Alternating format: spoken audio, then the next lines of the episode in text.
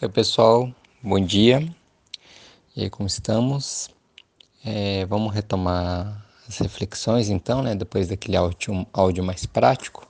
Se alguém ficou com alguma dúvida, alguma coisa que queira, enfim, também tá, tá querendo tirar, fica à vontade, tá? De me mandando, mandando assim para mim pelo WhatsApp, tá? Que eu, dentro do que eu posso estar tá, é, pesquisando tudo mais, eu fico à disposição para responder, tá? Enfim, é, o áudio, o penúltimo, né? Tava falando sobre essa questão da crítica, crítica à ciência como como única forma de conhecimento válido, mas quando faço isso é muito importante não confundir com esses movimentos extremistas que estão acontecendo, sabe, de esses negacionistas que, que querem negar a ciência, sabe, e que querem é, fazer com que o conhecimento científico esteja no mesmo patamar de qualquer opinião de senso comum, sabe? De, é, sei lá, equivale a uma opinião qualquer, feita por qualquer pessoa, que ela tira da cabeça dela, sabe? Como tem acontecido ultimamente com essa questão dos terraplanistas, assim, né? Dos terraplanistas, por exemplo, sabe? Não é isso, não é isso que eu tô falando, tá? Por favor. Bem longe disso, na verdade, né? É, o que o que eu tenho colocado como reflexão para a gente é, pensar um pouco, né, o que esse momento de, de, de pandemia nos traz, é, é, que, é que a gente precisa reconhecer que o conhecimento produzido pela civilização ocidental, né, ele é importante, né, é, ele tem o seu valor, né, então toda a questão da filosofia, da, das ciências naturais, né, e das ciências humanas, né? enfim, todo esse conhecimento que foi se construindo ao longo do tempo, ele tem o seu valor, mas ele não é ilimitado. E ele não é superior a outras formas de conhecimento, sabe? Ele não é superior, ele, ele, ele, é lógico que ele traz algumas coisas que outras formas de conhecimento não trazem, principalmente em termos de avanço tecnológico, mas isso não faz dele um conhecimento necessariamente superior, entende? Principalmente quando a gente está querendo é, pensar na nossa relação com o todo e com a natureza. Né? Em suma, né, o que eu estou querendo dizer é que não será só com o conhecimento da civilização ocidental, né, principalmente no caso o conhecimento científico, né, que a gente vai conseguir transcender essa crise. Ele é a parte importante muito importante, né? Para a gente estar tá conseguindo, é, tá, enfim, né? Tipo, todo esse conhecimento de pesquisa e tudo mais, sobre quarentena, sobre quais medicamentos, sobre quais cuidados, né? Sobre, enfim, cuidados inclusive que eu, que eu, que eu mencionei ontem, vem de estudos científicos, então óbvio que eles têm o seu valor, né? Inclusive numa futura vacina que né, que, que caso seja descoberta, né, que a princípio em um ano, ano e meio, sabe? Então ele tem o seu valor. Né?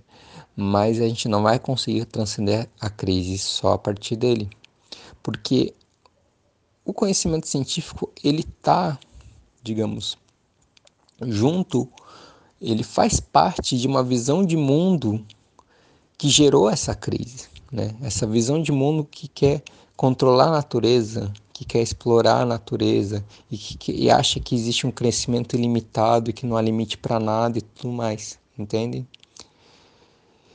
Enfim, né? No fim das contas, né? No fim das contas, o que a gente busca, né? É essa harmonia com o todo, né? O que todos nós buscamos é estar é tá bem consigo mesmo, sabe? Esse bem consigo mesmo compreende uma harmonia com o todo, com essa ordem cósmica, sabe?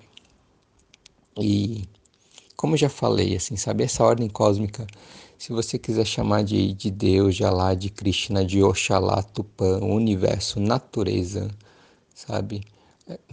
Não importa mesmo, né? Tem uma frase do Swami Dayananda, né? Que é um, um professor, mestre de Vedanta, que ele falava: não se preocupe, não importa como você chama Deus, se você tá, se ele for mesmo Deus, ele vai entender, tá?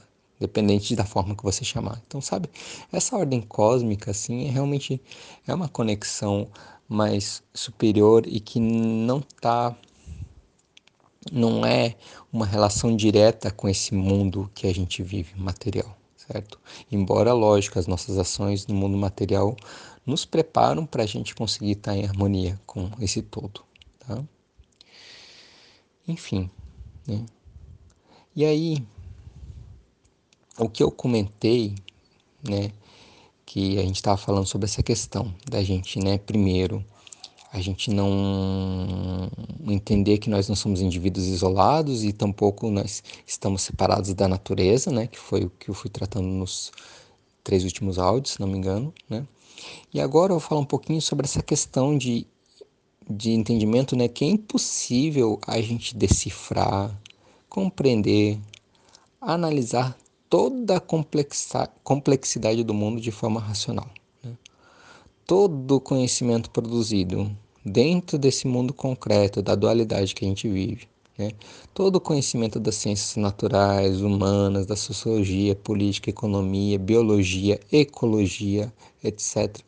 É impossível qualquer ser humano assim ter se apropriar dele, assim, por completo, tá? Mas o ponto que é, eu queria colocar para vocês é que a gente não precisa compreender esse mundo, assim, né, tipo, estudar todas essas esses diferentes ramos de conhecimento para ter uma compreensão complexa e profunda do mundo, sabe? É lógico que é bom, né? Senão não teria estudado, por exemplo, como estudei nutrição, ciências sociais, né? É bom, ajuda, mas não é obrigatório, sabe? Não é obrigatório. Não é assim, tipo, uma coisa que ah, só vou conseguir chegar nesse conhecimento mais profundo se eu ter acesso a essas outras formas de conhecimento. Não, sabe? Porque no fim das contas, o que a gente busca é o entendimento do eu, sabe? É estabelecer uma relação mais profunda com o seu eu mais profundo, sabe? Então, esse estudo do autoconhecimento mesmo. E aí, ah, tem uma imagem que eu acho muito bonita para a gente entender um pouco disso que eu tô falando, sabe? Dessa profundidade, né? É uma imagem que não é minha, né? De um professor com o qual eu fiz formação de yoga, que é o Marco Schultz. E aí ele associa que, por exemplo, todos esses diferentes conhecimentos, né, as diferentes religiões, a ciência, a filosofia, eles estão no campo do que a gente chama de dualidade, né, desse mundo material que a gente vive. Né? E isso seria como se a representação disso seria a superfície da Terra, de um globo, certo? Então você estaria ali na superfície, e cada parte dessa superfície, né, você teria lá diferentes ramos de conhecimento, né? Todos esses que a gente tem, seja ligado à religião, ciência ou filosofia, sabe? Mas todos esses ramos de conhecimento, quando eles começam a cavar, começam a acessar camadas mais profundas, mais profundas, mais profundas, eles chegam ao mesmo local, ao mesmo centro, sabe? Então, você, por caminhos diferentes, quando você realmente mergulha nessa profundidade do conhecimento, do autoconhecimento, do estudo do eu, no fim das contas são só caminhos diferentes, mas aquele é, destino, né, o destino vai ser o mesmo, sabe? Porque o destino vai ser você se sentir livre, feliz e pleno sabe? Quando você realmente aprofunda no conhecimento dessas diferentes áreas, sabe? Então há diferentes caminhos, sabe? E é importante dizer, né? Como já reforcei várias vezes, mas é importante falar que não é seita ou qualquer coisa, né? Não sou guru, nada disso, né? Pelo amor de Deus, assim, o yoga é um desses caminhos possíveis, né?